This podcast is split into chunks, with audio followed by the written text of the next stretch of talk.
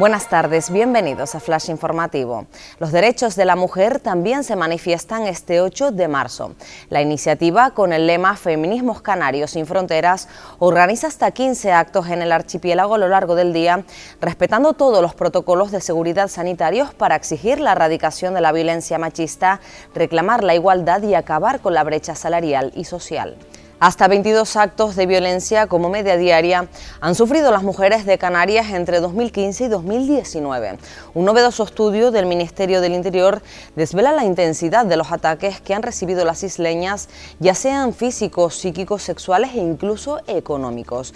El desglose por provincias desvela que es en Las Palmas donde más victimizaciones tuvieron lugar tan solo por detrás de Baleares y Melilla.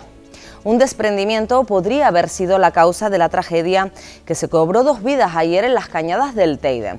Los dos varones de 38 y 45 años que practicaban escalada en el denominado Roque de la Catedral sufrieron un accidente en una zona de difícil acceso. Lamentablemente, los recursos de emergencia que se trasladaron al lugar solo pudieron confirmar el fallecimiento.